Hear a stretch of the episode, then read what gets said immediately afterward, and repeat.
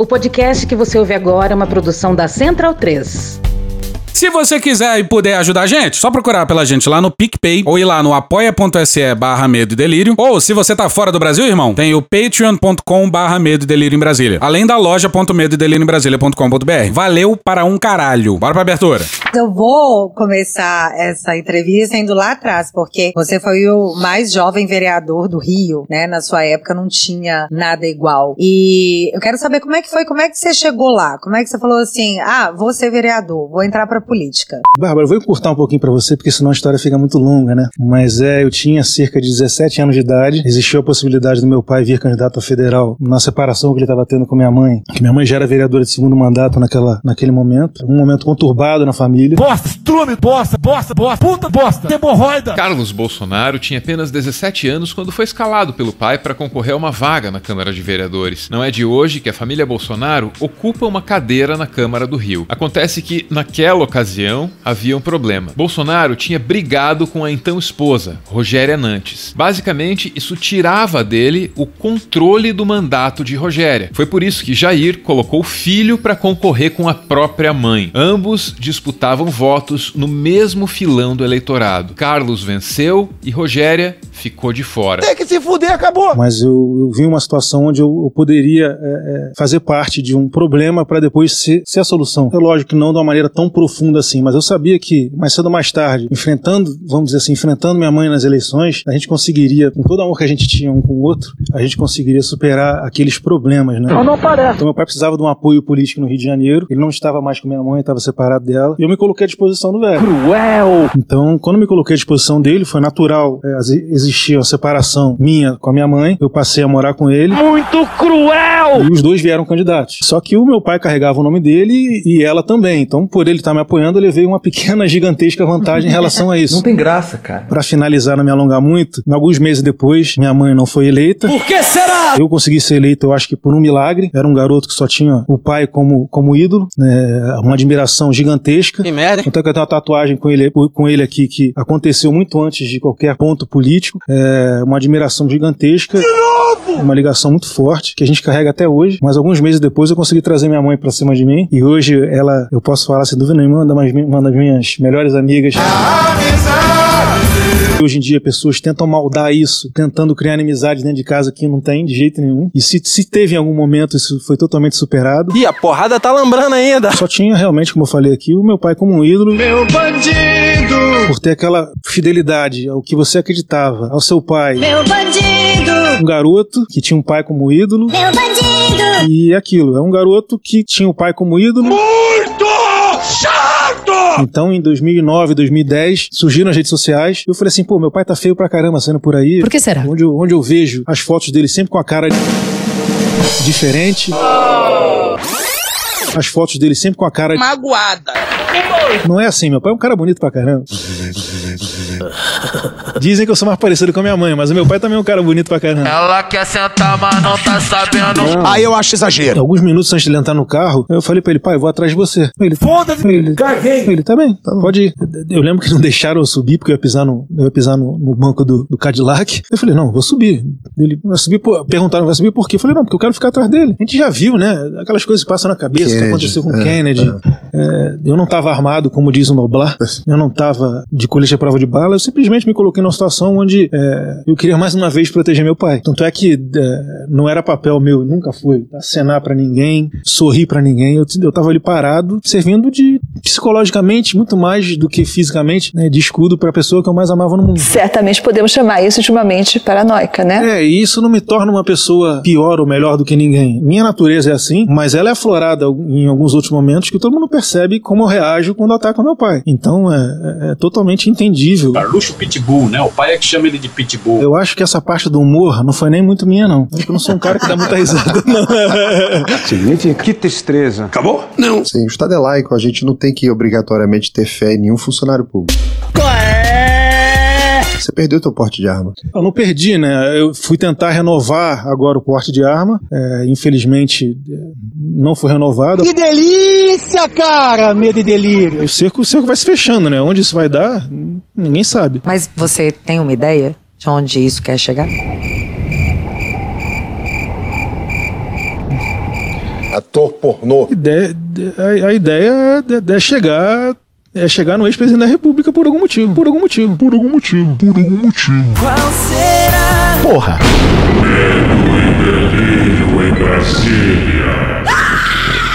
Veja, vocês percebem a loucura? Legal. Olá, bem-vindos ao Medo e Delírio em Brasília com as últimas notícias do que restou do Brasil. Bom dia, boa tarde, boa noite. Bom dia, porra! Por enquanto. Eu sou o Cristiano Botafogo. Cristiano, seu lixo.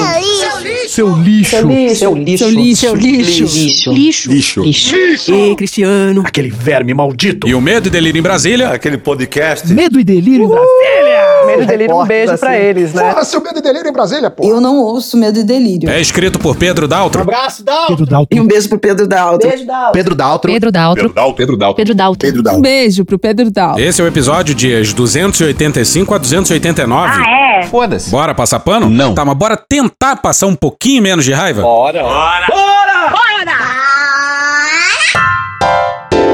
Ah, Paris, Paris. É, você não tá me mostrando pra sair? Ora. E vamos logo de confissão. Está devendo um tópico sobre a seca lá no Amazonas, hein? E estamos sendo atropelados pelo Brasil. Bolsonaro sendo atropelado. Tô de acordo. Gente, e nada justifica o que a gente tá vendo na Palestina. É uma coleção de crimes de guerra. Ou, não, mais um crime contra a humanidade. Cortar água e energia de uma população é crime de guerra. E não foi a primeira vez que essa tática foi usada por Israel, hein? nem a segunda e nem a terceira. E bombardear o hospital também é crime de guerra. E não dá pra cravar, mas tudo indica que o ataque veio de lá. Não pode. Terraplanar a Palestina com mais de 6 mil bombas também é crime de guerra. Isso não pode. Não pode usar bomba de fósforo. Não pode, cara. E de novo, aquela brutalidade do ataque do Hamas não justifica o que tá acontecendo na Palestina. Caralho. Acho que já dá pra dizer que força bruta não vai resolver o problema ali, não. Não, não vai. Mas a gente já tem muita desgraça pra dar conta pelas bandas de cá.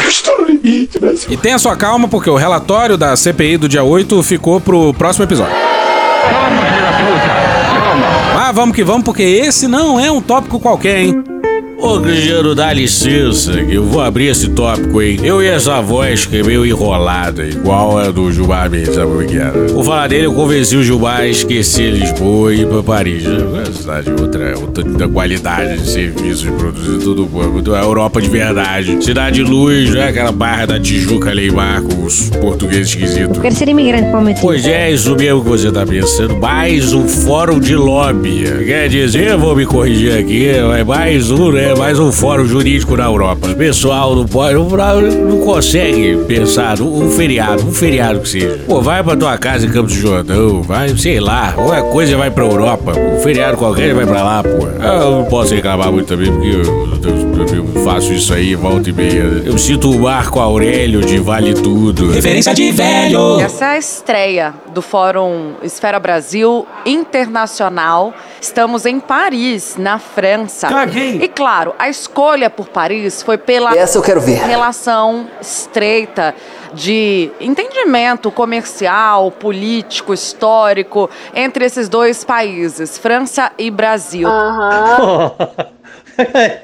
Pega aí, ô, qual é? Aí não. Ô, ô, ô. Olha, esse fórum aí foi organizado por um grande amigo meu, o Jo- João Camargo. Ele é presidente da Esfera Brasil e é um grande lobista. Um grande lobista, ele, ele voou durante o governo Bolsonaro, aí... Chega! Sai daqui! Dá pra entender direito o que você fala, cara? Mas tá, pelo que nos consta, vários países sul-americanos e africanos também têm uma relação estreita com o Brasil. Vai ver, tem algum fórum jurídico na África ou na América Latina com figurões da política e do judiciário brasileiro também, que a gente não sabe? Não tem. Antes de iniciarmos a nossa programação, quero agradecer a todos os patrocinadores que embarcaram conosco nesta ocasião. São eles: JBS, Banco Master, Friboi, Senai, Swift, Seara, Sedai e Azul Linhas Aéreas. Legal é a empresa de água que devia ser pública patrocinando evento privado. Então eu convido ao palco o ministro decano do STF, Gilmar Mendes. Seja muito bem-vindo. Vamos fazer uma grande confusão. Vamos agora também receber o presidente e ministro do Tribunal de Contas da União, Bruno Dantas. Seja bem-vindo. O menino Bruno parece que não se anda a portar muito bem. Presidente do Senado Federal, Rodrigo Pacheco. Obtuso. Quem vai mediar este painel jornalista William Vac. Mas apesar disso, os ouvintes mais antigos e atentos do Bedelírio sabem que o Vac, apesar dos incríveis e muitos pesares, é um bom entrevistador. A gente não lembra quem ele entrevistou. Qual é essa porra? Mas renderam ótimos episódios por aqui. A primeira pergunta foi pro Pacheco. E lembrando que o Gilmar tava a uns dois metros do Pacheco só, hein? O senhor, como presidente do Congresso, tem capitaneado uma clara iniciativa de pôr freios no STF. Por que será? Qualquer análise séria do Brasil sabe que se teve alguma instituição que resistiu ao Bolsonaro e aos seus generais foi o STF. E nem foi a corte toda, não. Foi um ou outro ministro. E nem foi o tempo todo, não. Foi ainda meio tardiamente. Em que prazo o senhor acha que o senhor consegue atingir seus objetivos? Pois é, a pergunta foi sobre prazo. Caralho, Marquinhos. Pacheco agradece a esfera, falam as baboseiras sobre a França e. O segundo registro também muito importante, que nós não podemos deixar de fazê-lo, que é a da solidariedade a esse momento muito triste que o mundo vive, em especial em Israel e na Palestina, e nós não podemos ser indiferentes a isso. Né? Lá são problemas é, verdadeiramente graves, problemas reais e todos nós temos que ter um olhar muito atento e contribuir para a pacificação do mundo. E por falar em pacificação, falar na pacificação do Brasil. Frases que valem tapa na cara. Pois é, ele colocou lado a lado, analogicamente, a crise institucional brasileira com a guerra na Palestina. E simbólica e metaforicamente. Isso diz tudo o que precisa ser dito sobre esse ataque do Congresso ao STF. É guerra. Senhora! É guerra! É guerra! E Atenção, atenção, é agora que o bicho vai pegar. É agora que o bicho vai pegar. E aí, respondendo muito Mas o objetivamente... STF e o Congresso estão em guerra? Não, não há, não há guerra. Pô, pega aí. pega aí. Pois é, o Pacheco falou não há guerra rindo, porque toda a plateia tava rindo da cara dele. Nunca vi. Era papo dele se levantar, pegar um carro e ir até o Charles de Gaulle, deitar no avião em posição fetal e voltar ao Brasil chorando o tempo todo.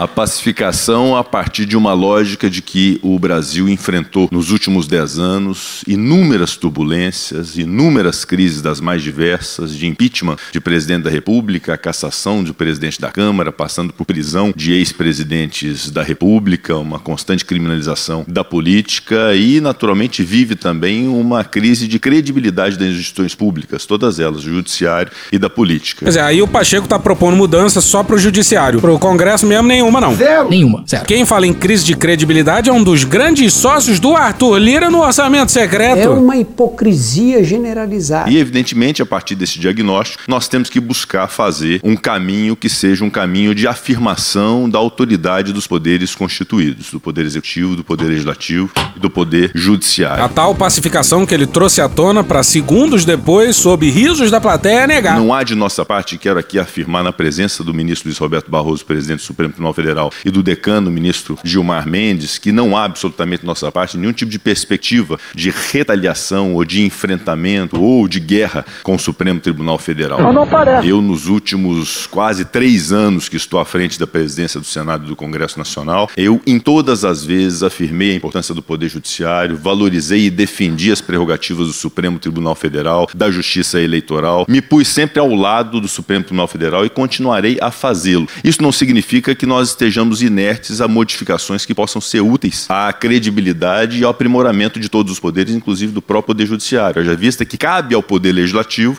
a definição de regras condicionais e a definição das leis do país. E cabe ao STF assegurar direitos individuais e dizer se as paradas tudo é constitucional ou não. E aí o Pacheco acha que é invasão de poderes. Logo ele que invadiu as atribuições do Poder Executivo para distribuir bilhões do orçamento secreto de forma paroquial. A sua mão é meu pau. Então, tudo quanto houver em termos de iniciativa, que eu sei que pode derivar da sua pergunta, a questão de mandatos de ministros do Supremo Tribunal Federal, a disciplina em relação às decisões monocráticas, a elevação de idade mínima de ingresso para a Suprema Corte, que são ideias hoje trabalhadas no parlamento, todas essas ideias têm o condão de contribuir para que haja, por parte da sociedade brasileira, um reconhecimento ao Poder Judiciário pelo valor verdadeiro que ele tem. Me incomoda muito é, a crise de identidade que há para a política e a crise também que existe em relação à legitimidade das decisões judiciais.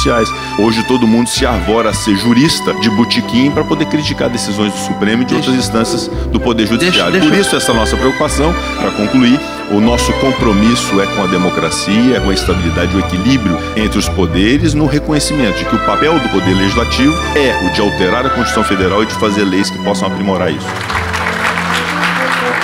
O pessoal tá aplaudindo o quê aí? Você é maluco, é? As suas palavras são suaves na forma e muito duras no conteúdo. O que, que é dura? Quando é mencionado aqui a legitimidade dos poderes, eu, como jornalista profissional, Eu sou um jornalista de alta performance. sou obrigado a concluir que há um problema de legitimidade dos poderes. E que o seu papel, entendo eu, nesse momento, autoassumido, autoassumido, autoassumido, é o de salvar o judiciário de si mesmo. Queima, quem!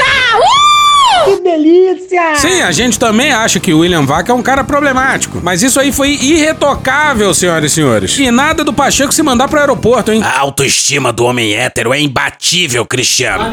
Através de medidas que lhe garantam legitimidade. Está correto o raciocínio, decano do STF, ministro Gilmar Mendes? Pois é, isso aí é o Gilmar batendo no microfone pra testar o microfone. Mas o que ele queria mesmo era bater no Pacheco. E a gente suspeita que se o microfone não funcionasse, o Gilmar ia jogar ele no Pacheco. E morreu. A pessoa quando agride, ela tem um motivo dela pra agredir. E agora o Gilmar vai falar, hein? Senhoras e senhores de Paris! Sou o melhor intérprete das palavras do presidente do Senado. Gilmar já começou mandando logo um. Com a devida vênia. Dando um tapão de mão aberta na cara do Pacheco. Metaforicamente, metaforicamente, metaforicamente. E fica aqui a denúncia. Olha a denúncia aqui, ó. O Pacheco tá fazendo a gente torcer pelo sócio do IDP. Aí não, boca de leite, pô. A gente já não perdoava esse rapaz antes e agora que a gente não vai perdoar mesmo. Calma, filho da puta. Calma. Mas eu gostaria de dizer. Perdoe, ministro, um pouquinho mais próximo. Obrigado. Não.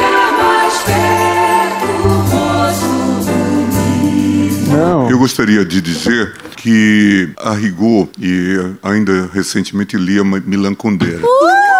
A gente deve entender que a luta contra o poder, ou o poder absoluto, ou o poder abusivo, envolve também uma luta da memória contra o esquecimento. Nos cabe la responsabilidad de fundar una paz basada no en el olvido, sino memoria, no en la violencia, sino en la justicia.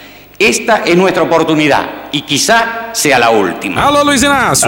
A gente tem que reavivar, e eu acho que num país de memória curta como o Brasil, o papel que cumpriu o Supremo Tribunal Federal em todo esse período extremamente difícil. Difícil. Às vezes até de maneira quase isolada. O que o Gilmar tá dizendo é que o Lira e o Pacheco eram. Tinha do poço. Quer dizer, eles mandavam até mais do que o Bolsonaro, né? Comportamento quem cuida é o Lira. Ele que libera velho, o ministro liga pra ele, não liga pro presidente da república. Mandavam mais, mas queriam era o Bolsonaro reeleito. Se já fizeram a festa no primeiro mandato, imagina no segundo. Iam tomar pra si o orçamento federal inteiro. Olha a merda! E foda-se a receita de autocracia da extrema-direita mundial e seu recrudescimento no segundo mandato que o Bolsonaro parecia querer seguir. Foda-se. Nós precisamos entender que papel devemos julgar, e que papel nós devemos de fato desempenhar. Não acho, e e eu já disse isso até ao presidente do Senado, que os poderes sejam insuscetíveis de reforma. Eu só tenho dito que as reformas precisam ser pensadas em termos globais. O que o Gilmar tá dizendo aqui, se for pra mudar, que se mude tudo, não só o STF. Talvez a gente possa discutir sistema de governo. Eu sempre defendi o semipresidencialismo. A moeda de troca deixa de ser o cargo, deixa de ser o ministério e passa a ser a emenda. E quem controla a liberação das emendas é o Arthur Lira. Isso torna o presidente da Câmara quase um primeiro-ministro de um regime semipresidencialista, que, aliás, era a proposta original do Lira lá em 2021, quando ele começou a falar em reforma eleitoral. Ele meteu essa, ele falou que o Brasil poderia ser um semipresidencialismo. a gente possa di- eh, discutir as famosas emendas parlamentares, famosas emendas parlamentares, famosas emendas parlamentares. Podemos discutir uma série de questões. Pois é, o Gilmar jogou o orçamento secreto na cara de um dos políticos que mais se lambuzou no orçamento secreto. Eu não nego, por exemplo, inclusive ao presidente Pacheco, eh, o, o seu papel importantíssimo durante toda essa crise. Ensaboado. Solidariedade ao Supremo, solidariedade eh, ao TSE. Há um papel que não se revela, mas que foi desempenhado quase que heroicamente pelo presidente Davi Alcolumbre, quando havia pressão por impeachment de ministros do Supremo Tribunal Federal. Pediria a ele uma salva de palmas. O Pacheco, todo constrangido, aplaudiu. E o que o Gilmar tá dizendo é: Porra, Pacheco, até o Alcolumbre defendeu a gente, caralho. De fato, é, isso precisa ser entendido. Tudo isso que muitas pessoas não sabem, William, mas que nós tivemos que travar. E a gente é, comparece aqui, ontem Barroso, na sua é, bela fala, destacou, a gente comparece aqui numa situação é, muito melhor do que, por exemplo, de nossos outros colegas europeus. Os colegas, por exemplo, que integraram a corte húngara e que depois desapareceu. Prezado Urbano, nosso prezado primeiro-ministro Urbano, considera o seu país o nosso pequeno grande irmão. Deus, pátria, família e liberdade. Nos afinamos em praticamente em todos os aspectos. Acredito no prezado Urbano, que eu trato praticamente como um irmão, dadas as afinidades que nós temos. E sabe como a corte desapareceu? Não foi num estalar de dedos, não. Só fazer assim com o dedinho, ó. Plique! Plique! Não foi da hora pra outra, não. Foi com reformas na Suprema Corte. Tudo milimetricamente calculado pelo Orban. Orban. É só ver o que os bolsonaristas que apoiam a proposta do Pacheco falam sobre o tema. É um grande pânico moral pânico moral. Nós aparecemos aqui hoje é, para falar do quê? Não sei. Para falar de um exemplo de sucesso da Corte do Supremo Tribunal Federal, Corte Suprema, e do TSE, num contexto extremamente difícil. difícil. Mas lembrando que durante todo esse contexto difícil aí, Bolsonaro nunca, nunca, nunca criticou publicamente o Gilmar. Por que será? Caralho, o maluco é brabo. A gente não vem contar uma história de fracasso. Nós contamos a história de uma instituição que soube defender a democracia, até contra impulsos de uma parte significativa da elite. Uma classe dominante ruim, ranzinza, azeda, medíocre, cobiçosa. Que quadra curiosa da história, hein, senhoras e senhores? Is this real life? Certamente, eh, muitos aqui defenderam concepções que certamente, se vitoriosas, levariam à derrocada do Supremo Tribunal Federal. Ih, a porrada tá lambrando ainda. Gilmar chutando a bunda da plateia também. Imagina a alegria dos franceses assistindo essa espécie de casos de família do parlamento brasileiro. De merda. Então é preciso que a gente entenda esse papel e, e saibamos, de fato, entender eh, todo eh, esse contexto e, claro, estabelecermos os nossos diálogos. Esse é o ponto, não tem diálogo. Não é que a cúpula do Congresso se sentou com o STF, não. É o Congresso retaliando o STF. Isso é dito abertamente. Aí nessa hora, o indiscreto Bruno Dantas, sentado entre o Gilmar e o Pacheco, olhou pro lado para ver a cara de do Pacheco. Eu não tô doido, não! Aí o William Vac passa a palavra pro Bruno Dantas, que caiu de paraquedas no meio da porradaria e tentou desviar o assunto. Falou do papel do TCU. Teu cu! Falou em consensualismo entre os poderes e. O senhor afirma, como acabou de fazer, que nós precisamos desenvolver a cultura do consensualismo. Qual é a que precisa ser atingida entre Congresso e STF?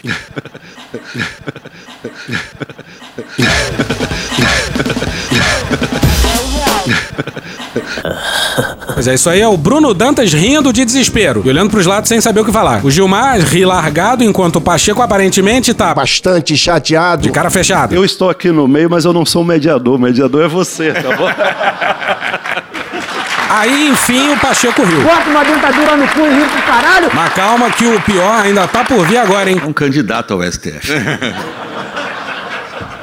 Ou ao Senado. É, é preciso Ou ao se Senado. comportar. né? Que viagem é essa, velho? Os franceses devem estar desconcertados. Bon sang, petit Marcos. Celui-ci de Sao Carlos, c'est le bon boldo. C'est le bon boldo. Putain de merde, petit Marcos. Quel bon boldo, petit Marcos. Quel bon boldo. Combien ça coûte? Combien ça coûte? Apportez-le-moi, petit jalon. Apportez-le-moi. Très bien, très bien. Putain, cela m'a laissé un visage blessé. Jusqu'à ce qu'un hélicoptère se pose sur mon visage. É. Por favor, ministro. O senhor ia falar alguma coisa ou não? Não, não. Tá. Não, eu, eu, eu, eu, Essa porra é esquete, né? eu já disse também que um grande candidato para o Supremo Tribunal Federal seria o presidente Pacheco. Pelo jeito eu sou o único aqui que não é. Não tem graça, cara. Não tem graça. A palavra passa pro Pacheco e ele já foi logo dando uma no Gilmar. Bom, primeiro, acho muito importante eh, destacar que o Brasil, no atual estágio em que se encontra, é fruto de acertos e desacertos. E nenhuma instituição e nenhum poder tem o monopólio dos acertos, nem a responsabilidade dos desacertos de forma exclusiva. E parece que está havendo aí um certo delírio. Pois é, talvez tenha sido o Congresso do Lira e do Pacheco que tenha se colocado contra o Bolsonaro, a gente não sabe. A defesa da democracia teve um papel preponderante e muito importante do Supremo Tribunal Federal e do TSE, mas também teve uma participação muito importante do Tribunal de Contas da União, da imprensa, de partidos políticos e do Congresso Nacional. Não, esse texto é maravilhoso. Quem foi que A escreveu? Constituição Federal, William, dá o manual claro do que é a responsabilidade de cada poder. E quando o STF cumpriu seu papel e declarou o orçamento secreto inconstitucional, o Pacheco chiou. Porra. Que ninguém se iluda aqui. Não me iludo. O que o Pacheco e o Lira querem não é equilíbrio de poder. Eles querem é que o Congresso acumule cada vez mais poder. Eles querem que eles acumulem cada vez mais poder. Seja tirando do executivo poder sobre o orçamento, poder, ou diminuindo os poderes do STF. E claro, gente, tem muita coisa errada no STF. Óbvio, pô. Ninguém se iluda aqui. Não me iludo. Mas o que o Pacheco quer é fazer a alegria da bancada evangélica, da bancada da bala, da bancada do boi e por aí vai. Que tem base no seu estado. Era para os três poderes terem equilíbrio. Mas olha como o Pacheco coloca o legislativo um degrau acima. Eu gostaria de destacar que, embora o executivo também decorra da vontade popular da eleição de um presidente e de um vice-presidente, a formação do poder executivo se dá por ato do presidente, que escolhe os seus ministros, suas equipes, suas estatais. Mas no legislativo, não. No legislativo, os 594 são votados nos quatro cantos do Brasil e a expressão que existe na Constituição de que todo poder emana do povo. Isso se dá de maneira verdadeira e legítima pelo poder legislativo que define leis, regras e alterações constitucionais no nosso país. Eu devo lealdade a vocês e que deve lealdade ao seu povo. Povo esse ao qual eu devo lealdade absoluta. Eu devo lealdade absoluta ao povo brasileiro. E a vocês, povo brasileiro, somente a vocês, eu devo lealdade absoluta. Esse povo é que nós devemos lealdade absoluta. O povo brasileiro, este ao qual eu devo lealdade absoluta. O povo ao qual nós somos leais. Entendeu? O legislativo seria o primeiro poder. E agora ele diz que é o verdadeiro e legítimo poder, porque tem mais representatividade popular através do voto e é leal ao povo. Eu não sou povo desse rapaz! E foda-se o que diz a Constituição, que foi escrita por representantes eleitos também. E ao judiciário cabe, evidentemente, resolver os conflitos como última instância. Não há que se admitir qualquer tipo de revisão pelo Poder Legislativo de decisões judiciais concebidas no Supremo Tribunal Federal. Como não há. Como não há. Como não há. Como não há. Como não há. Como não há. Para com essa porra aí, meu irmão! Pois é, mas quem puxou as palmas foi o Bruno Dantas, presidente do. Teu cu, isso aí, teu cu. Inacreditável! A mínima possibilidade de se permitir ao Supremo Tribunal Federal ou qualquer instância judiciária que formate as regras e as leis do país, porque isso cabe legitimamente ao poder legislativo brasileiro. E aqui nesse ponto também teve palmas e não dá pra saber quem puxou, porque a imagem tava fixada no Pacheco. Mas quando abre de novo dá pra ver que o Bruno Dantas estava aplaudindo. De novo, caralho! O Gilmar não. Então, a Constituição nos dá o caminho exato do que precisa ser feito para que o Brasil encontre aquilo que é o, o, mantra e dogma de uma Constituição, que é a separação dos poderes que devem conviver de maneira harmoniosa, com uma relação de diálogo entre os poderes, mas um reconhecendo o seu próprio papel sem invadir o papel do outro. Essa é a receita mais perfeita para que a união e a pacificação se façam presentes no Brasil para o enfrentamento às crises verdadeiras. Sai a tapioca verdadeira! Ué, mas se não tinha guerra, pra que pacificação? Pode ser. Definitivamente nós não podemos nos permitir, nesse momento, criar qualquer tipo de crise falsa ou de crise desnecessária entre os poderes e tudo quanto eu puder fazer como presidente do Senado para poder garantir que não haja nenhum tipo de aresta entre os poderes, eu farei porque eu tenho responsabilidade com o país. Que Deus tenha misericórdia dessa nação. Inclusive, quando necessário for, de me recolher e deixar de me pronunciar para evitar polêmica. Mas nós não podemos deixar de afirmar aquilo que a Constituição nos impõe aos meus colegas senadores, que é o Congresso Nacional o dever de zelar pela atividade legislativa, porque isso exclusivamente nos cabe por uma razão simples. Nós somos votados e eleitos pelo povo brasileiro. Pois é, o que ele tá sugerindo é que o poder legislativo vale mais do que o judiciário, porque eleito. Só que, ultimamente, o Brasil só não caminhou rumo a uma teocracia por causa do STF. O Bolsonaro só não deu o seu golpe, seja via eleição ou via um golpe clássico, porque o STF embarreirou. Basta dizer que o Congresso não fez o impeachment do Bolsonaro. Por algum motivo, o Pacheco quer reformar só o STF. O Congresso tá maravilha. As intenções são muito claras. O decano do STF sabe melhor do que ninguém o que está em expressão muito clara do que o senhor acabou de ouvir do presidente do Congresso, que o STF está legislando. William Vac tá no pique, hein? Tá com pau! Pois é, é, é é uma tarefa de fato interessante que nós é, precisamos é, analisar. Ó, o Gilmar, ele. é, Ele é. é, Ele tá pensando aí no- na melhor.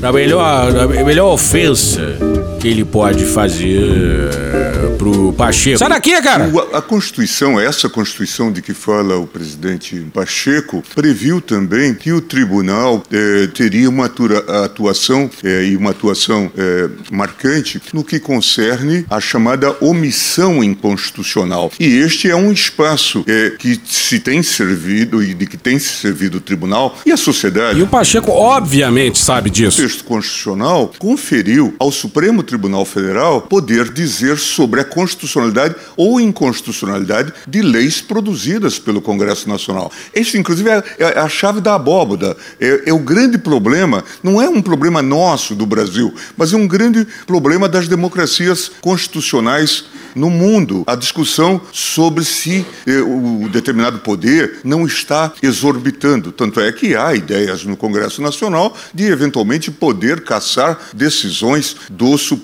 Tribunal Federal. Repristinando uma ideia de viés pouco democrático. Na Constituição de 37 se pensou nisto. A ideia, e se fez. O presidente Getúlio Vargas caçava a decisão do Supremo e confirmava a constitucionalidade de leis declaradas inconstitucionais pelo Supremo. Gilmar se referiu à ditadura do Estado Novo, hein? beleza. Mais um tapa de mão aberta na cara do Pacheco. E o Gilmar, claro, gastou todo o seu alemão. Eine grosse confusão. Uma grande confusão. Você se lembra, nós ambos vivemos na Alemanha na mesma época. E lá na Alemanha havia aquela frase: Wir sehen uns in Karlsruhe. Era a, a palavra que a oposição dizia, traduzindo, é, nós nos vemos em Karlsruhe. Karlsruhe é a sede da Corte Constitucional é, alemã. É, era a frase que a oposição dizia para a situação: vocês votaram esse projeto, agora a gente se encontra na Corte Constitucional. Em Brasília não se diz isso formalmente, mas se diz: a gente já se encontra no Supremo Tribunal Federal. É, isso mesmo que você ouviu. Eu e o presidente Pacheco estamos de acordo e acho que não temos dissidência. E também eu devo reconhecer que, eh, de fato, eh, sem eh, o apoio do Congresso em, gra- em graves momentos, o tribunal teria tido situações mais complicadas do que viveu. E esse é o problema. Antes o Lírio e o Pacheco afetavam algum republicanismo. Mas esse tempo já foi. Eu fui do tempo que decisão do Supremo não se discute, se cumpre. Eu fui desse tempo, não sou mais. E o Gilmar resolveu falar do. Sentar na mesa! Eu já brinquei um pouco é, com o ministro Fachin. É, a relação que se estabeleceu entre o TSE, ou mais precisamente entre o Ministério da Defesa e o TSE, foi uma relação estranhíssima, que nunca se viu na história é, do Brasil. Tenho tentado em várias oportunidades os ofícios que mandamos ao TSE para que possamos sentar na mesa, equipe técnica das Forças Armadas e pode ser com da Polícia Federal, com outras equipes, conversar, conhecer melhor. Quem trata de eleições são forças O desarmadas. ministro da Defesa sempre mandando cartas para o TSE, fazendo perguntas e reperguntas. Era o Ministério da Defesa que fazia isso, William, naquele contexto. E um fenômeno de assédio. Sabemos muito bem que esse sistema eletrônico necessita sempre de aperfeiçoamento. Não há programa imune a um ataque, imune a, a ser invadido. Não há. Tá aí os bancos que gastam milhões de reais com segurança.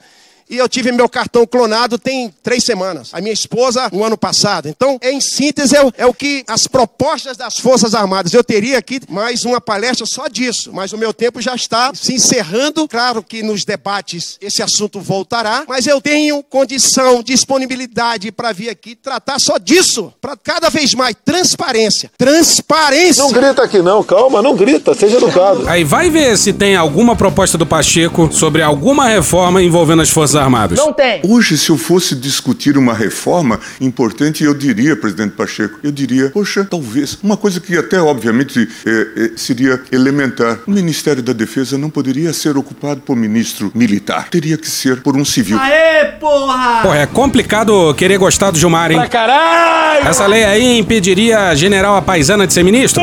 Essa foi a concepção de Fernando Henrique quando fez a reforma, mas acabou vacilando no processo que se se desenvolveu. Eu faria listas de reformas relevantes, mas algumas eh, de compreensão básica. O papel das Forças Armadas e o 142. Em suma, acho que tem muitas questões que nós podemos aventar. Nessa li linha do que o Bruno falou, da fuga para frente. O que, que nós podemos fazer para que o sistema se estabilize? Pois é, quem participou da tentativa de golpe foram as Forças Armadas, não foi o STF. Mas o Pacheco quer reformar o STF, pra alegria do Bolsonaro e do Malafaia. A minha pergunta, quando eu entrei no prédio do Supremo Tribunal Federal, é a pergunta que eu faço aqui. O prédio danificado do Supremo Tribunal Federal. O que que nós... Pergunta que também Pacheco acaba de fazer, presidente Pacheco. O que que nós fizemos de errado para termos chegado até aquele ponto? É muita coisa. Muita coisa. E a outra pergunta que qualquer cidadão se obriga é: o que que nós devemos fazer para evitar que isso se repita?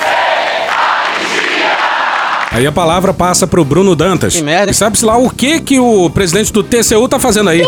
Aliás, os três convidados, né? Eu não acho que o Supremo é, é o problema do Brasil. Definitivamente, eu não acho que o Supremo é o problema do Brasil. Ah, bom. Mas eu acho também que o Congresso é, tem todo o direito de debater reformas. Parece que o sujeito que gosta de aplaudir o Pacheco ia pro lado dele, mas a gente foi surpreendido. No próprio Congresso, falávamos isso com, com o presidente Pacheco. É, é preciso que se reformule o processo orçamentário brasileiro. É preciso que se pense numa, numa forma de dar é, alguma funcionalidade é, a, ao que se criou, não é, de participação do Congresso na gestão pública. É, nós acabamos é, vivendo um semipresidencialismo sem a responsabilidade do semipresidencialismo. No parlamentarismo, qual é o mecanismo de contenção disso que generosamente você chamou de exuberância parlamentar? Qual é o mecanismo de contenção dos eventuais abusos parlamentares? É a dissolução do parlamento por intermédio do chefe de Estado que convoca eleições antecipadas. Então isso é um freio à irresponsabilidade parlamentar. Pois é, o Bruno Dantas disse que o Congresso pode reformar, mas que podia começar olhando para si mesmo. E o Pacheco finge que não é com ele. O presidente Rodrigo Pacheco, eu, eu, eu vou fazer uso da minha prerrogativa profissional, que é a de transformar raciocínios sofisticados em manchetes brutais. A humildade mandou lembrança. E o raciocínio sofisticado do decano do STF, o do Bruno também é muito sofisticado,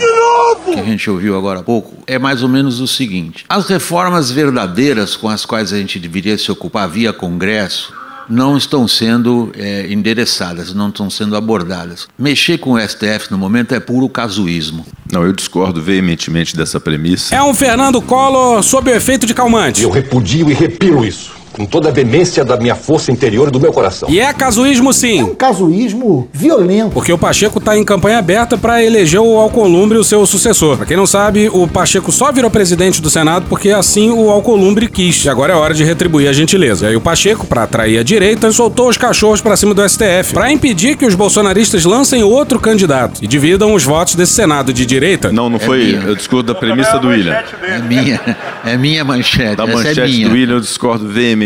Com toda a demência da minha força interior e do meu coração. Quem falou ao fundo foi o Bruno Dantas, enquanto o Gilmar Mendes gargalhava. A história do Congresso nos últimos 10 anos, os mesmos 10 anos de muitas turbulências no Brasil, Ao invés dele dizer que sim, o Congresso precisa de reforma, ele elenca como conquistas reformas que são atrocidades. E sem falar que nesses últimos 10 anos o Congresso fez o impeachment da Dilma e não empichou o presidente com mais crimes de responsabilidade da história. Oh, não! Mais um crime de responsabilidade. E eu seria capaz de terminar os 43 minutos ali, William, dizendo de todas as reformas que o Congresso Nacional fez para ser o Congresso mais reformista do mundo. Ele disse isso mesmo? Congresso que acabou de anistiar os partidos que driblavam as cotas de gênero nas eleições. E com apoio do PT. Pois é, ele mesmo. O PT! A gente acabou não falando disso porque sempre caía do roteiro. Mas que papelão do caralho, hein? A Glaze resolveu criticar o STF com algum dos argumentos usados pelo Pacheco. E o Xandão ficou tão puto que até carta escreveu. Porra, caralho, porra. Ah, vamos voltar. Ora erramos e muitas das vezes nós acertamos. Então não se pode atribuir ao Congresso Nacional omissão. É meu pau em sua mão. Vamos repetir, esse congresso aí não fez o impeachment do Bolsonaro, caralho. Porra, é pra ficar puto, né? Puta que presidente. Há reformas por vir? Há e nós estamos fazendo. A reforma tributária, uma nova lei de inteligência artificial, um novo mercado de crédito de carbono. Você é maluco, é? E nada disso tem a ver com reformas no Congresso, porra. E o William Vac ficou puto. Potencial Mas, enorme para o presidente, Brasil. Só, só Então- lembrando um ponto do que o decano disse, quando ele se refere ao artigo 142 Ah, da sim, eu vou especificar. e ao papel das Forças Armadas, Perfeito. o que ele está querendo nos dizer, se eu estiver cometendo alguma injustiça, ele me corrigirá imediatamente.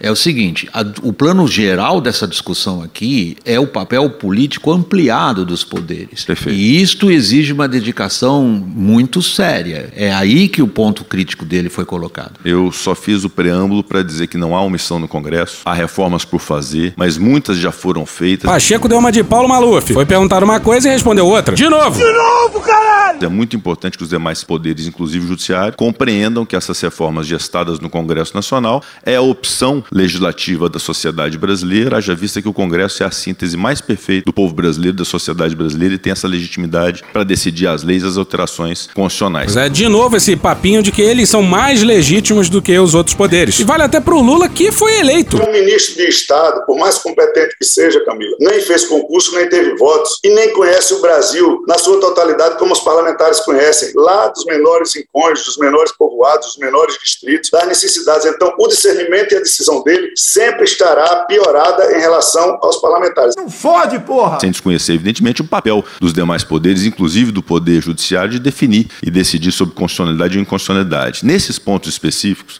o ministro Gilmar Mendes toca num ponto de fato de que o Supremo ele não age de ofício, ele age por provocação. Então já se ressai daí uma ideia que é uma ideia absolutamente louvável e que deve ser implementada, a limitação de acesso ao Supremo Tribunal Federal para evitar que o Supremo Tribunal Federal tenha um ponto de contato constante com a sociedade em função das decisões que seja o Estado a fazer. Pois é, ele quer diminuir o acesso ao STF. Ele e o Lira usam e abusam das inconstitucionalidades. Vide a porra do orçamento secreto e as votações a jato. Questão de ordem, presidente. Por favor, essa emenda aglutinativa acabou de subir no sistema e eu peço tempo para que saibamos o que, que está acontecendo. Não fui informada. Vou, vou, vou chamar um tempo de liderança da maioria para que algum parlamentar faça uso da palavra para que o novo tenha acesso à emenda aglutinativa que já foi dezenas de vezes repetidas as alterações aqui no plenário. O grosso chegou!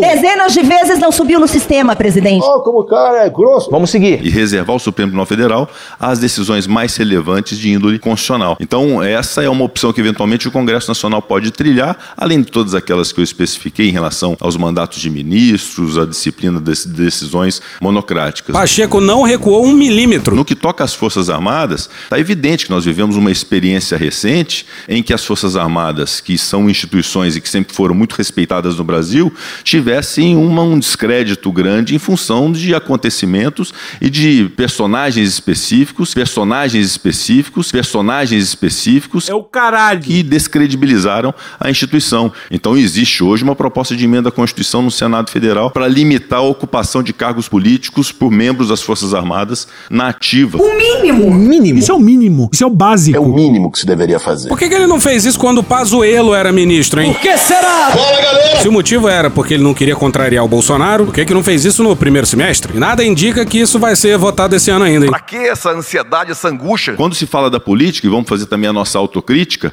vamos reconhecer que o Instituto da Reeleição não deu certo no Brasil e que nós precisamos debater o fim da reeleição no Brasil. Ele disse isso mesmo?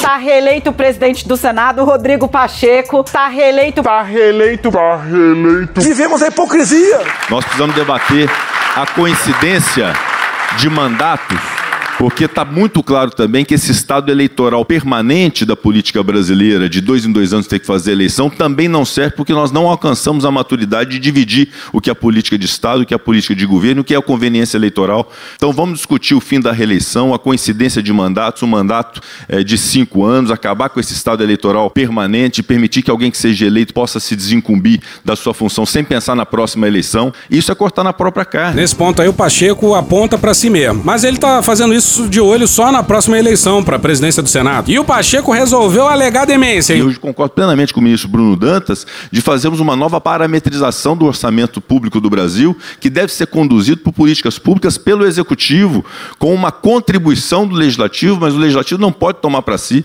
o orçamento público federal. É de uma cretinice. O Lira e o Alcolumbre devem estar gargalhando em casa. Não, esse texto é maravilhoso. Quem foi que escreveu? Então, tudo isso é cortar na própria carne, William. Eu acho que é importante a todos os poderes e todas as instituições terem a maturidade de entenderem que não tem esse monopólio da razão.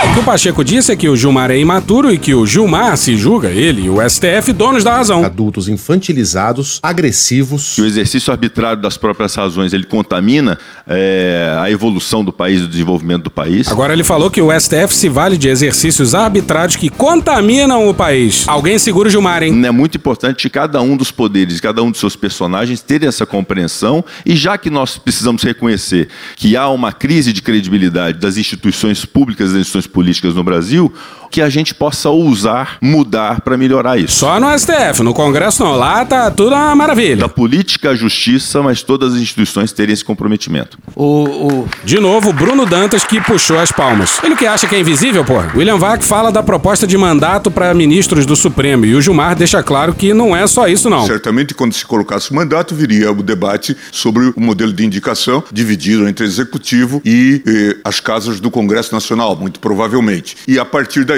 eh, se colocaria eh, um debate que poderia levar até mesmo eh, ao loteamento de cargos no Supremo Tribunal Federal, o que está longe de ser desejável. Como a gente disse aqui, o Congresso quer ter direito a dois terços das indicações ao STF. Pois é, por executivo ia restar só um terço. E malandro é malandro, mané, mané. Agora imagina o Lira escolhendo o ministro pro STF. Aqui, ó, ó, você vê, ó. O próprio papel político sobre o qual você pergunta, é, o, o, tribunal é, tem legitimidade política é, para concorrer com o Congresso Nacional? Evidentemente que não. A legitimidade democrática é do Congresso Nacional, isso não está em discussão. Agora, a legitimação do tribunal advém da Constituição. Eu sou realmente a Constituição. Não. Daqui a pouco você, que já falou das manchetes, vai dizer que eu e o, o, o presidente Pacheco estamos é, divergindo sobre muitos pontos, quando na verdade nós temos muito mais concordâncias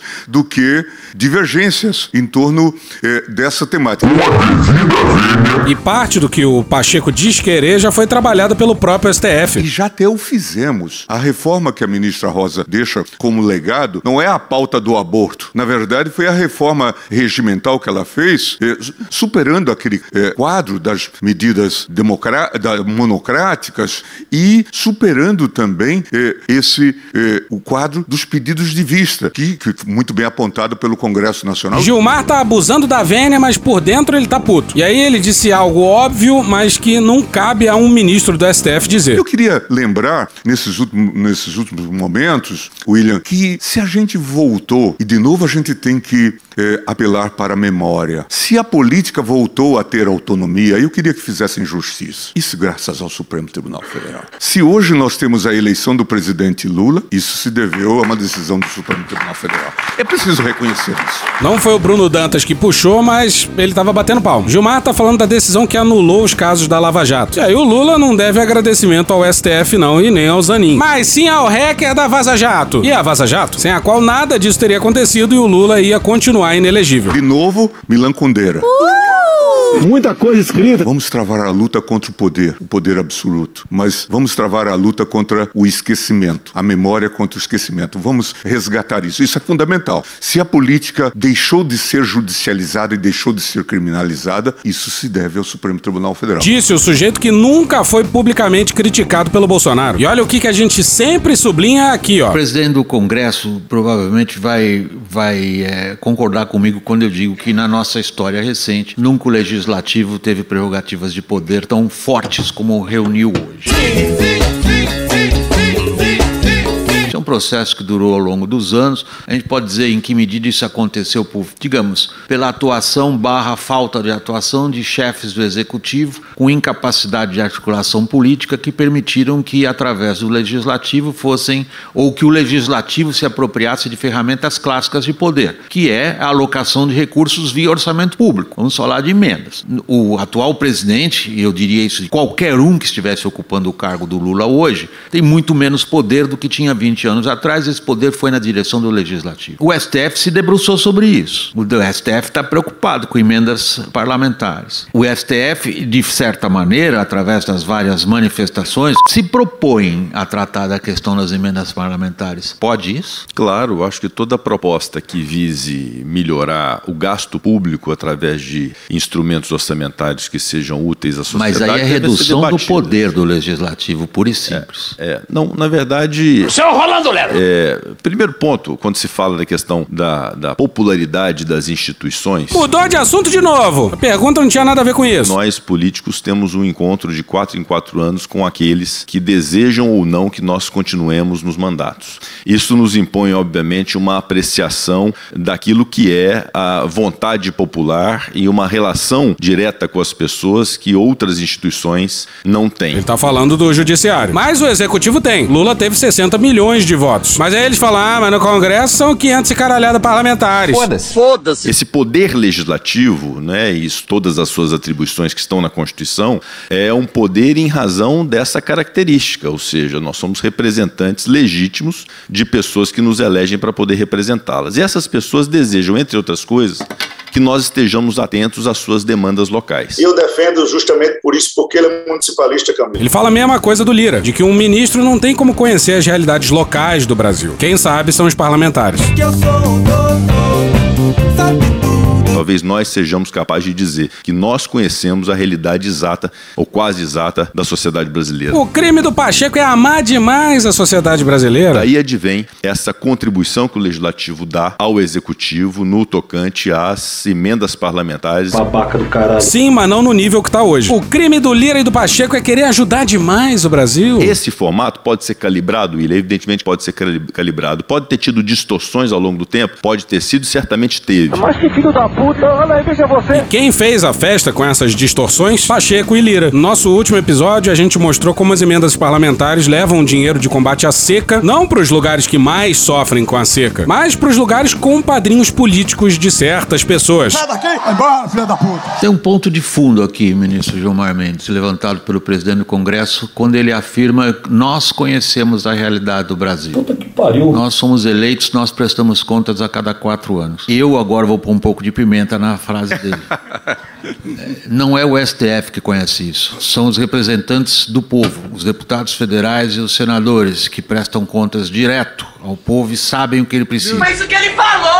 E isso tem sido falado, tem sido discutido em vários foros, é, dá-se a impressão de que nós é, estamos construindo, e não estou dizendo que isso é mal, até pode ser que seja positivo, um modelo de semipresidencialismo, em que uma parte do poder passa ou transpassa-se para o legislativo. Lembrando que já teve plebiscito para mudar o sistema de governo. Nesse caso, não é uma discussão legítima, acadêmica, científica, intelectual sobre o tema. É só mais um golpe para nossa coleção. E o golpe já foi dado. Neste caso, isso teria vir a No- nós, na, na prática, nós estamos com o semipresidencialismo com dois primeiros ministros, um está aqui conosco.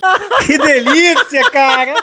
Caralho. Pacheco vai ter pesadelos com o Vac, hein? Vac que disse que ele está aqui conosco. Literalmente apontando pro Pacheco que tava do seu lado. Isso aí é entretenimento político à altura disso aqui, ó. Quem é desequilibrado não pode ser candidato a presidente da República. Então, o que eu peço, eu faço um apelo. Nós estamos com 10, 12, 15 milhões de pessoas nos Só me dá ouvindo. uma parte, dá licença, uma parte. Não lhe dou uma parte porque eu tenho esse minuto. Não lhe dou a parte.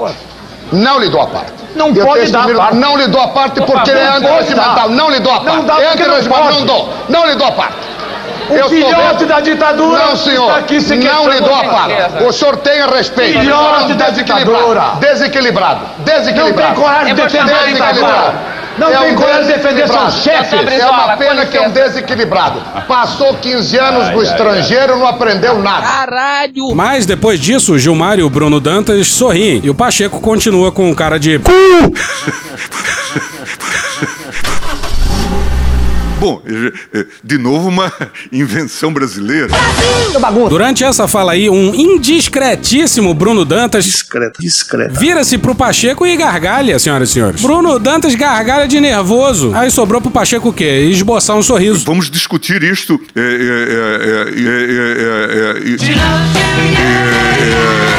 é, Não. Em termos aprofundados, em termos institucionais. E daí vem a minha tese inicial. Esse aí, Gilmar, autor da tese de Copacabana. E nós voltamos à minha tese inicial. Se temos pontos de reforma, comecemos por onde temos maiores eh, distorções. Tá lá um tanto envergonhado, mas vai lá. Beijo, Gilmar. Não, brother. Desculpa. Desculpe. Desculpe. Então, eh, vamos eh, apontar isso. Mas eh, esta é uma questão. E eu tenho. Sua- a- o, senhor, o senhor está apontando para a maior distorção que seria o sistema de governo? Não, Não, não, estou podendo. Muito bom, muito bom. Dando a oportunidade ainda, tanto ao presidente Tecido como ao presidente Congresso que me pediu a palavra, mas É serão as apenas- últimas intervenções. por Apenas favor. um registro breve e óbvio que o nosso sistema é presidencialista. Agora você imagina isso. O decano do STF disse que a gente vive num semi-parlamentarismo. O entrevistador chama o Pacheco de primeiro-ministro. Aí o Pacheco só tem a dizer isso aqui, ó. Nosso presidente eleito democraticamente é o senhor Luiz Inácio Lula da Silva, ao qual nós depositamos confiança e temos o espírito absolutamente colaborativo e receptivo para poder construirmos juntos as boas políticas do Brasil. E não há pretensão alguma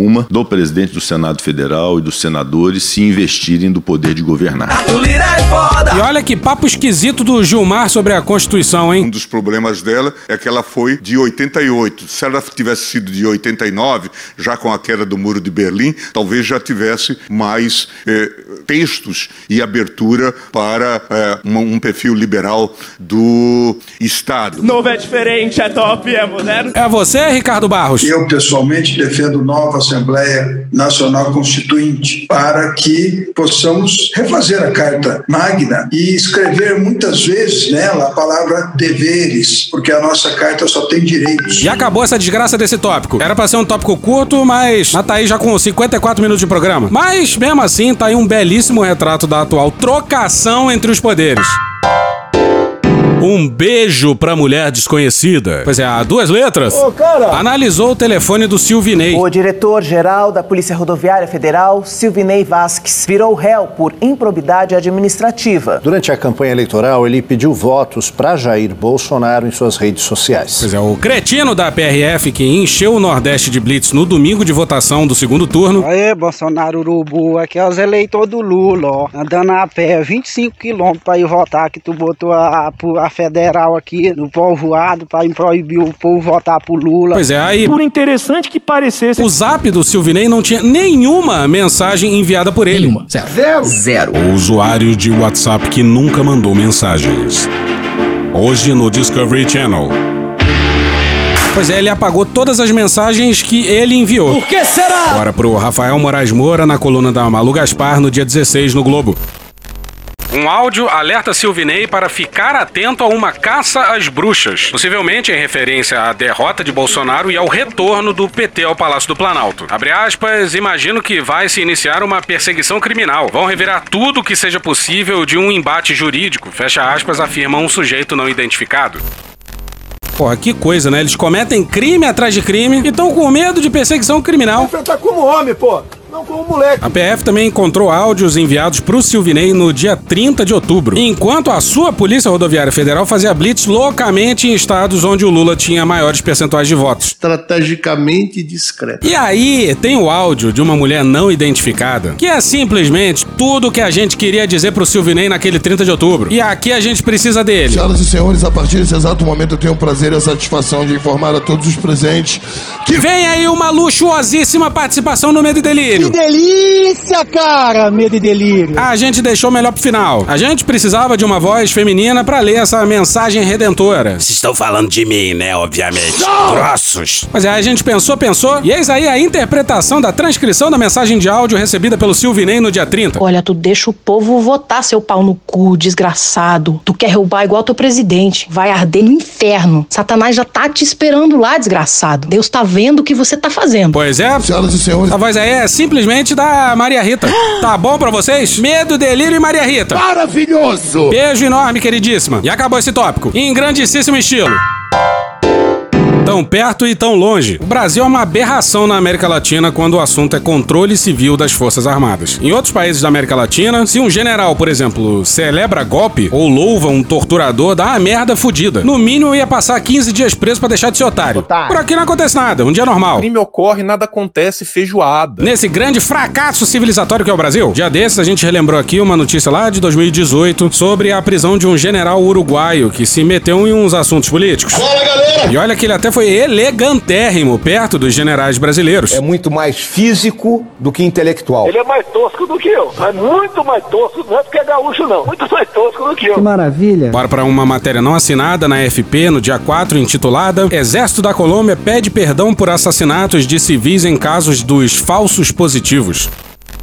O exército da Colômbia pediu perdão nessa terça-feira, dia 3, aos familiares de civis assassinados por soldados e que, depois de mortos, foram vestidos de guerrilheiros para serem contabilizados como baixas inimigas em cenários montados para simular combates armados. Mas que filho da puta, olha aí, veja você. Abre aspas, reconhecemos que ocorreram eventos dolorosos cometidos por membros do Exército Nacional e que nunca deveriam ter acontecido. Fecha aspas, disse o comandante da força, o general Luiz Ospina, em Bogotá. Diante de familiares das vítimas, o militar disse que os assassinos e seus cúmplices, abre aspas, mancharam a legitimidade, fecha aspas, do Exército. Abre aspas, e oferecemos nossas sentidas e sinceras desculpas. Fecha aspas, acrescentou ele.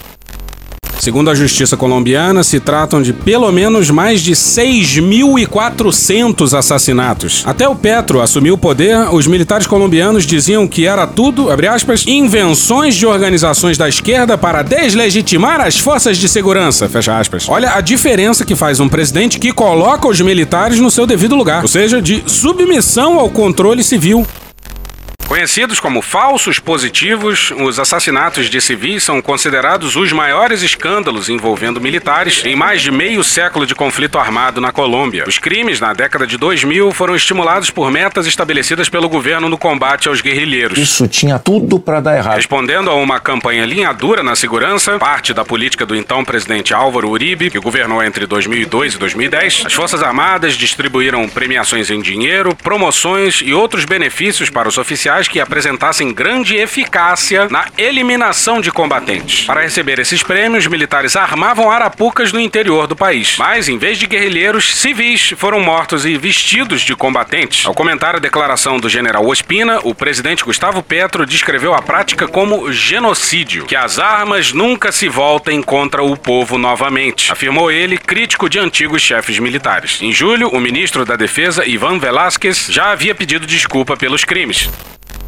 Pois é, é tão difícil assim mandar um. O mal tava doidão. Não é, não que isso baste. Mas só é difícil pra eles porque eles realmente acreditam que estavam fazendo a coisa certa. Nós buscamos fazer o melhor e levamos pedrada de todas as formas. E o golpe de 64 e a ditadura militar de 64 é um crime. Isso contra... na sua visão, você vai me desculpar. Não, isso não é a minha visão, sua general. Isso visão. não é a minha visão. Isso é Isso é a história. sua visão. Isso Não, é a a história história. não é essa. E os tribunais. A história os foi tribunais deturpada. internacionais. Isso aí é mais um motivo pra mudar currículo de escola militar. Aqui o Múcio ia ter um AVC se fosse obrigado a uma coisa dessa. Nenhum general ia topar isso. E aí? E aí foda-se. Aposenta o alto comando inteiro e encontra um comandante que não celebre golpe nem louve torturador. Porra, caralho, porra. Porque tem.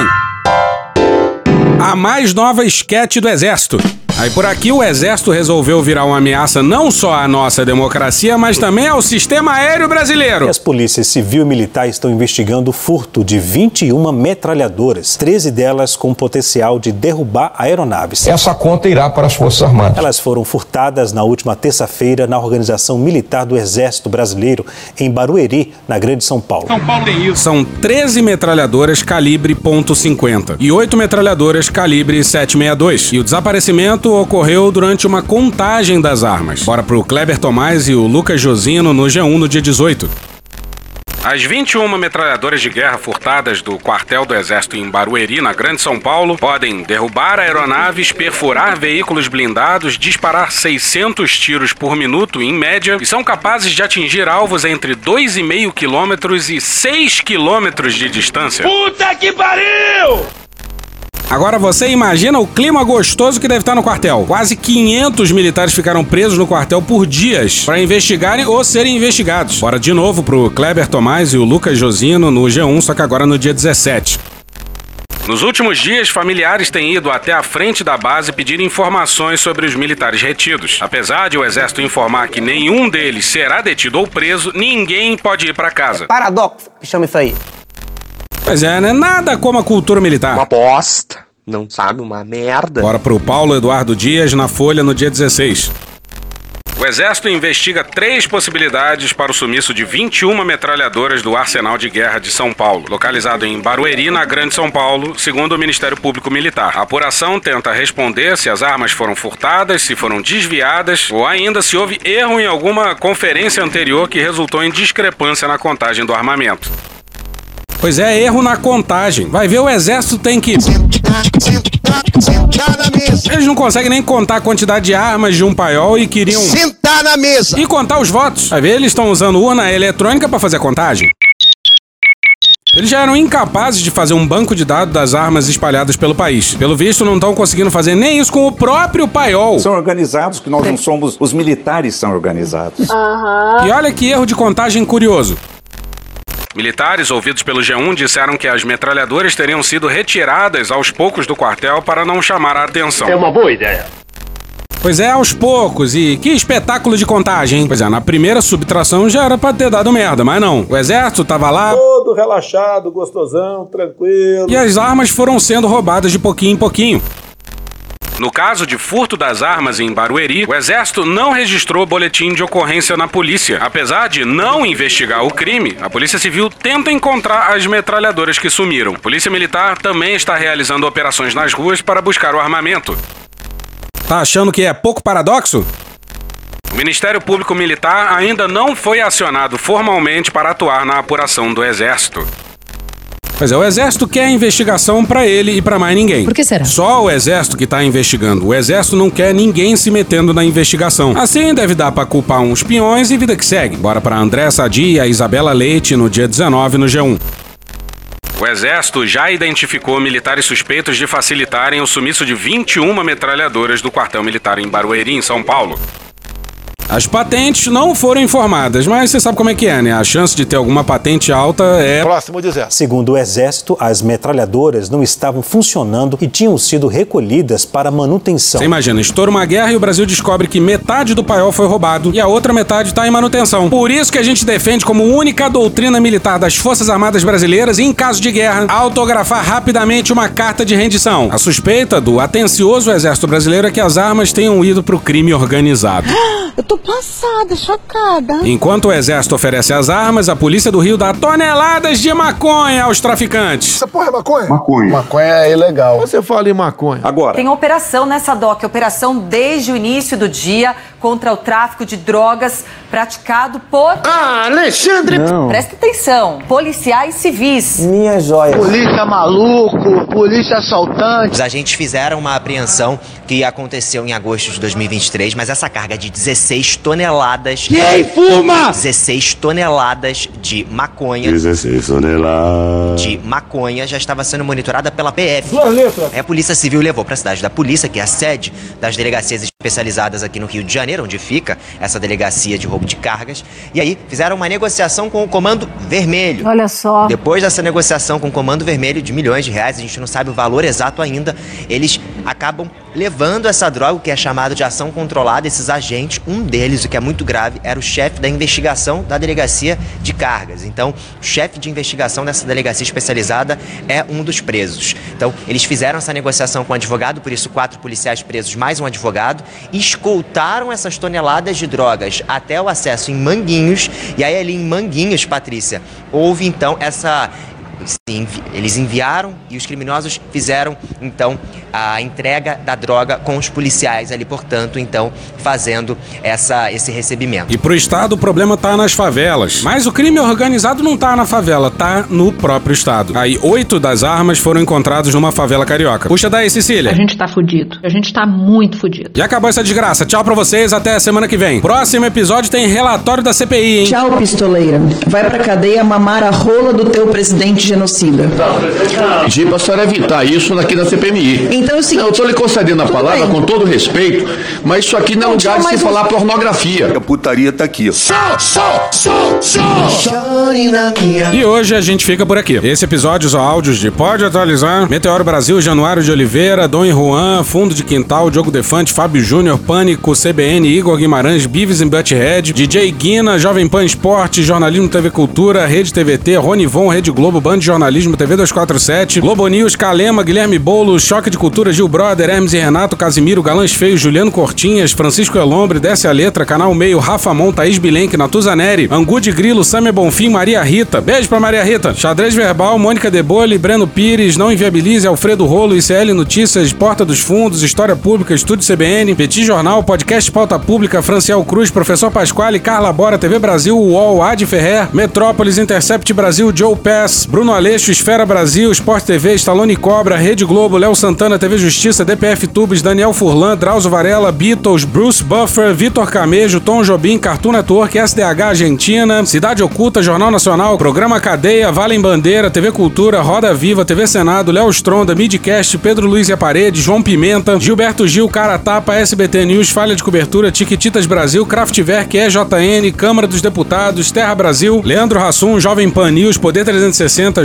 Jouto Jouto, Atila Yamarino, Cauê Moura, Bezerra da Silva, Sai de Bamba, Escolinha do Professor Raimundo, Rubinho Jacobina, Gal Costa, Otto, MTV, TV Câmara Distrital, SA TV, Maria Rita de novo, Mr. Catra, Jorge Benjor, CNN Brasil, Chaves, Flow, Da Noite, Noriel Vilela, Papo de Política, Cecília Oliveira, Bahia Cast, Durango Kid, Over Delivery, Programa do Bial, Podcast, Flip, Inteligência Limitada, hoje tem Greg News e The Office. Thank you! Se quiser e puder, pinga um lá pra gente no PicPay ou no apoia.se barra medo e delírio. Porra, doação ao caralho, porra. Não tem nem dinheiro pra me comprar um jogo de videogame, moro, cara? Assina o nosso feed no seu agregador de podcast favorito e dá uma olhada nas nossas redes sociais. E também no loja.medoedelirioembrasilha.com.br. Eu sou o Cristiano Botafogo, o Medo e Delírio em Brasília é escrito por Pedro Daltro e um grande abraço. Bora passar pano? Não. Mas bora passar menos raiva? Bora. Me permite uma parte? Não lhe dou a parte. E eu não dou a parte pra esse sujeito aí, não. Olha que som foda do Durango Kid e do Over Delivery. Segue eles lá no Instagram, é Durango Kid Underline e Pigmillion. Pig, P-I-G, M-Y-L-I-O-N. 2020 sempre, 1500 narcomilícia agrocristã. Aqui o crime é diferente. Necropolítica tropical, garimpo, arma e crente, contaminando. Indígenas dizimados, dízimo no consignado. Igreja, Estado, mercado, máquinas de moer gente. No país do golpe, loucura no holofote. A fé na fake é forte, os milicos no suporte. No país do golpe, ódio é clickbait. Democracia de enfeite, 2020 feito. Todo camburão tem um pouco de navio negreiro e muito mais. Todo camburão tem um pouco de câmara de Terrorismo de Estado a níveis colossais. Desigualdade, fome, morte, brutais. Mas pro Paulo Guedes tá bom, pro Gustavo Lima tá bom, pros Bolsonaro tá bom não. Americanas tá bom, bom. Militares torrando dinheiro, parasitas do povo brasileiro, patriotas dos porões e bueiros. Isso que é quadrilha, gabinete do ódio, gabinete paralelo. Bolsonarista bota bomba no aeroporto de Brasília. Terroristas de amarelo, cagões, adoradores de torturadores. Carluxo, Constantino, Concielo. No país do golpe, loucura no holofote. A fé na fake é forte, os milicos no suporte. No país do golpe, ódio é clickbait. Democracia de enfeite, 2020 fake. Bob Jeff, Silverado, vários galhos, tão trancado. Falta o Salles, Azambém, Vilas Boas, Adamares. Eu acho é pouco, quero ver cair. Braga Neto, Heleno, Pazuello e Jair. Só de pensar, tô chorando de rio. Brasil me obriga a explodir. Reforma trabalhista, corte nas verbas da educação. Teto de gastos, orçamento secreto, 700 vezes o mensalão. Pouco na merda, pagar pensão pra família imperial. E pra general de quatro estrelas que fica atrás da mesa com o cu na mão. Acabou? Não. Acabou sim. Acabou? Acabou. Acabou. Porra, acabou! Beijinho, sigamos com muito amor e poesia. Ouve a voz do seu períneo. A boca é um ânus da face. Varanda do pum. Lexotan não se toma na veia. Essa porra é maconha? Quando você é jovem, qualquer pessoa que tem um baseado vira seu amigo. O Bolsonaro sendo atropelado. Tô de acordo. Fazer as pessoas passarem fome. É isso. Cenoura, cenoura. Mais ou menos isso. Que porra é essa aqui? É maconha essa porra? Quem fuma 200 baseados? Muita gente. Muita, mas muita gente. Conversa de bêbado. Algum delírio. Presunto Parma, vamos lembrar, não é qualquer presunto. Não é proibido no Brasil transar. Nem todo mundo reage bem a um eletrochoque, né? Antigamente as pessoas ainda coçavam a virilha, hoje nem isso coça mais. Pega sua Toyota, empurre dentro do seu cu. Um opalão, um chevette, um gol bolinha. Vai deixar eles mijarem em cima de você. Lixo. Arrombado. Vai entrar o grosso. O grosso chegou! Ai, que dor no meu pau. Eu sou especialista em pau. É a piroca. Ela é bastante extensa. Veja a gramatura. Também entra, também entra. Cadê os machos? Eles têm um pênis. Há controvérsias. Contém ovos. Não esqueça de lavar os testículos, a virilha e o ânus. 95% da população mundial faz errado a limpeza do ânus. Anos. Os galináceos têm pênis. Tem graça esse final? Não, né? Desculpa. Desculpe! Desculpe. Desculpe. Desculpa. Desculpe.